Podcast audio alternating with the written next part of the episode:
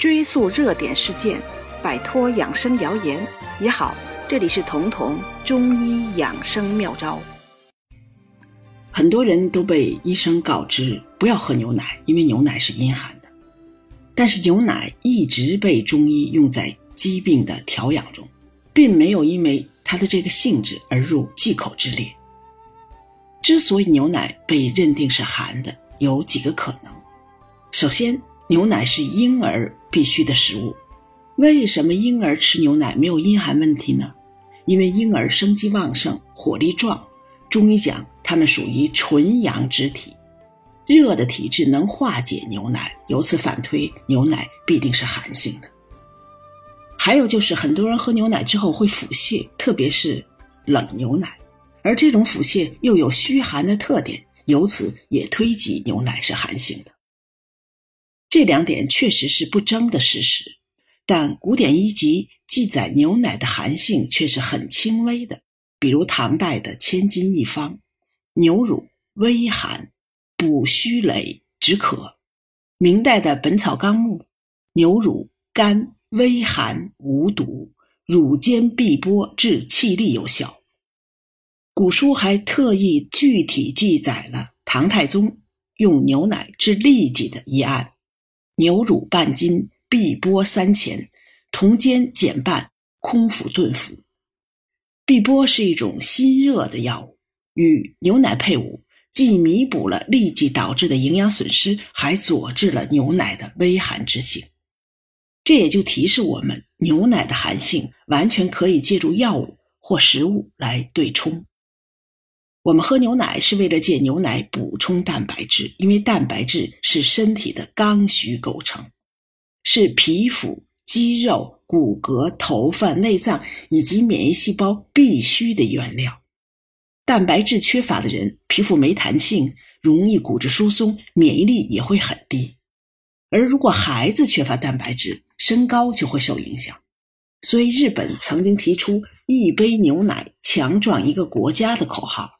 而日本人身高的增加，就是和他们牛奶的普及有直接关系。因为在所有能补充蛋白质的食物中，吸收消化率最高的就是牛奶，其次是鸡蛋，它们的蛋白吸收率可以达百分之九十八到百分之九十九，之后才是肉类、鱼类，再往后才是植物蛋白，比如黄豆蛋白、大豆蛋白。大豆蛋白的吸收率大概是百分之七十到八十。当人的营养获取障碍的时候，用牛奶调养，就是借其蛋白质的高吸收率、高效性。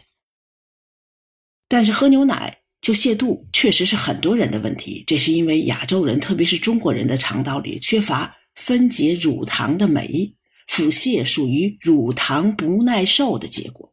而且越不喝牛奶。这种酶的生成就越少，这之后偶尔喝的时候，腹泻就会更重。怎么做才能规避这个问题呢？生活经验是不要空腹喝牛奶，或者和主食一起配着吃，配上面包、饼干、馒头或者米稀之类的。这个时候喝牛奶，腹泻的程度就会缓解。因为空腹喝牛奶的时候，乳糖会很快的进入到大肠，由此就加重了乳糖不耐受的症状。如果在喝牛奶的同时吃一些粮食类的、碳水化合物类的食物，或在正餐之后的一到两个小时之内喝，就可以稀释乳糖的浓度，延缓乳糖进入大肠的时间。这个时候不耐受就会减轻甚至消失。而这些从中医角度讲，是因为粮食都是入脾经能健脾的，它可以帮助牛奶吸收运化。如果喝牛奶的同时配合能健脾祛湿的药食两用的食材，那就能更好的对冲牛奶的阴寒之性。特别是像山药、茯苓、白扁豆、芡实、葛根、薏米等等，因为这些药物不仅能健脾，而且还含有丰富的纤维素，它们比精米白面做的主食更能延缓牛奶抵达肠道的时间。这就不仅减缓了乳糖不耐受，还帮助了牛奶中优质蛋白质的吸收，因为它们是健脾的。同道新推出的藜麦八珍米稀，就是将前面的这健脾七珍与藜麦配合。之所以我们后来又添加了藜麦，因为藜麦是世界上唯一一种单体植物就能满足人体基本营养需求的食物，所以藜麦被认定是最适宜人类的全营养食品。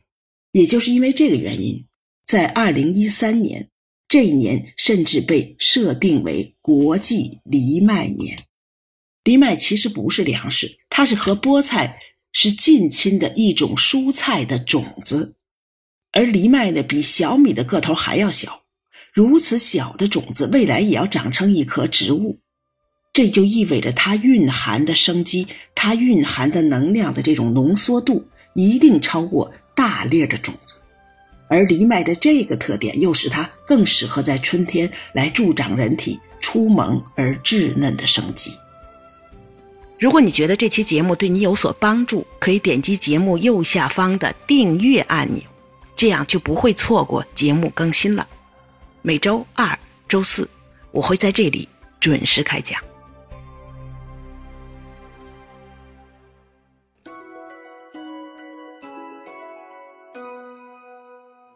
本节目由健康新同学、博吉新媒联合出品，喜马拉雅独家播放。